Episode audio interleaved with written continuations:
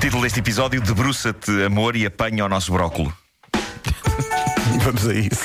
Bom, eh, todos nós conhecemos ou vivemos situações sinistras ao nível de um primeiro encontro, mas eh, isto bateu todos os recordes de mau primeiro encontro. Ou não, quem sabe se este acontecimento não poderá ter aproximado estas duas pessoas. É uma história que eles nunca esquecerão, nem eles, nem os bombeiros envolvidos na operação de libertação de uma jovem que estava presa numa janela.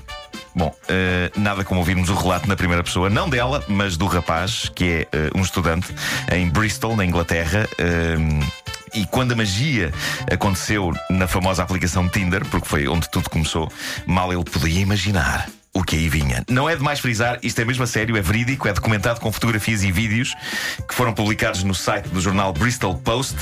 O texto, eh, o relato do jovem começa da seguinte maneira: Tivemos uma noite muito agradável, eh, apreciámos de veras a companhia um do outro. Depois da refeição, fomos para a minha casa, onde abrimos uma garrafa de vinho e vimos um documentário sobre cientologia. Ah, bom. Nada diz mais, esta noite vai haver rebaldaria do que um bom documentário sobre. Isso se chama eh, noite bem passada. Ah, Sim, senhor.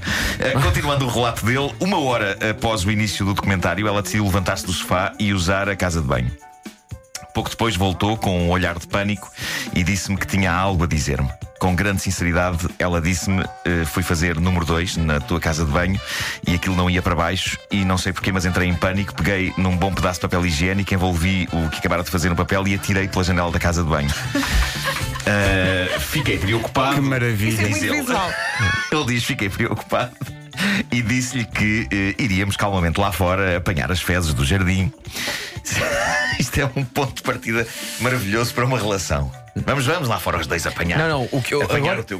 Eu agora quero muito que esta relação funcione para que um dia eles tenham filhos. Sim. E eventualmente um dos filhos perguntar aos pais: Oh papá, oh mamãe, Como é que. como é que se conheceram? Como é que se conheceram? Como é que isso correu?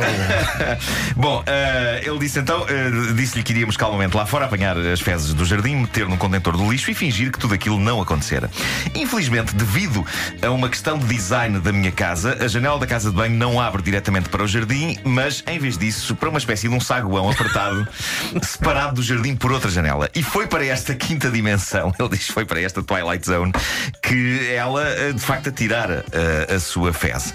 Sendo esta jovem, diz ele, uma ginasta amadora, estava convencida de que conseguiria passar pela janela estreita, debruçar-se e extrair, eh, portanto, a poia, não é? Usando o clássico método do saco virado do avesso, usado como luva. Para quem tem cães sabe o que é isto. Ah, infelizmente, não conseguia chegar ao dejeto, pelo que a ajudei, fazendo-a descer um pouco mais para que conseguisse apanhar ah, o seu cocó. Conseguimos. Ficou bastante pendurada e apanhou o dejeto. Uh, nessa altura pediu-me que a ajudasse a voltar para cima, mas foi aí que percebi que ela estava completamente presa na janela. Opa, Pendurada. sério. Estava presa pelas coxas. Peraí, deixa-me tentar, pendurada deixa-me tentar pintar este Há quadro. imagens, há imagens. Porta- Ai, portanto, Há portanto, imagens. é o jovem do lado de dentro, não é? A jovem debruçada para o lado de fora, Sim. para o tal saguão. Sim. Ele agarrar nas perninhas dela, provavelmente, não é? Sim, sim, sim, sim. E ela com um saquinho com cocó. Num primeiro encontro, repara, eles não se conheciam antes desta noite. Ah, bom, ah, comecei ah, a ficar preocupado. Diz ele, ah, com a saúde dela. Estava já há 15 minutos pendurada de cabeça para baixo na Coitado. companhia de fezes. Ah, chamei então os bombeiros.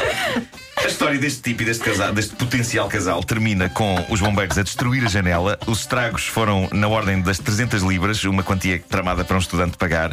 Ele acabou por fazer um crowdfunding e rapidamente angariou ajuda e conseguiu pagar eh, o arranjo. Há que dizer que depois desta dramática noite, o jovem voltou a encontrar-se com a jovem. O clima ficou só parcialmente estragado. Estamos a falar de um primeiro encontro que envolveu um dos elementos do potencial casal preso de uma janela de um WC de pernas para o ar a tentar apanhar os seus próprios dejetos, não é? Ah, mas entretanto eles foram tomar café e diz ele que nessa saída foi ela quem o ajudou a montar o crowdfunding para pagar a janela destruída. Eu acho isto bonito. É bonito, é bonito, é Ah, amor, ele é amor. diz que ainda não está posta de parte a possibilidade de acontecer qualquer coisa. Quer dizer, já aconteceu uma coisa Sim, espetacular. sim, sim. Uh, mas uh, possivelmente, possivelmente o que vai acontecer a seguir agora e, e que era bonito era ele ficar preso na janela do WC. Claro.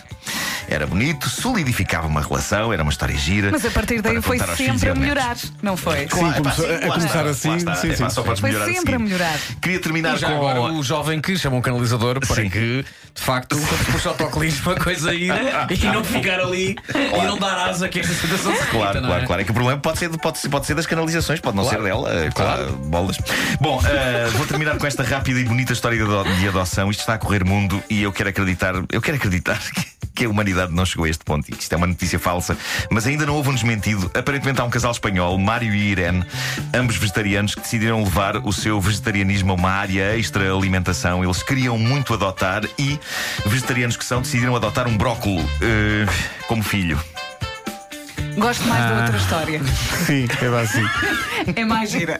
Isto incendiou as redes sociais e há pessoas a manifestar o receio de que, sendo vegetarianos, eles acabem a comer o filho eh, adotivo.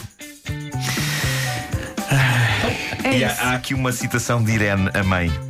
Que diz É ela? melhor adotá-los quando são pequenos rebentos. É menos traumático para eles. É pá, a sério. Quis que o brócolis fosse japonês porque lá no Japão não os valorizam. E deixam-nos apodrecer em contentores. Perguntaram a esta senhora também e adotar uma couve-flor. E ela respondeu: Isso já é estúpido. Exato. Com flor. Mas porquê que toma? Não, meu querido brócolis.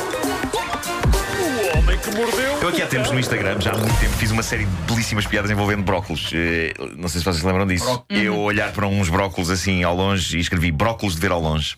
Giro. Depois assim Muito um, forte. um, um brócolis assim à janela a levar com o sol em cima, brócolis de sol. Eh, depois um brócolis numa sala assim, brócolis escuros, uma sala escura. Brócolis escuros. Magnífico.